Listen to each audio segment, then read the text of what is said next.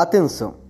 Você ouvinte, acadêmico, interessado na criação de ovinos tanto naturalmente coloridos como indivíduos ovinos de várias raças que têm interesse em conhecimento, escutem com atenção este podcast.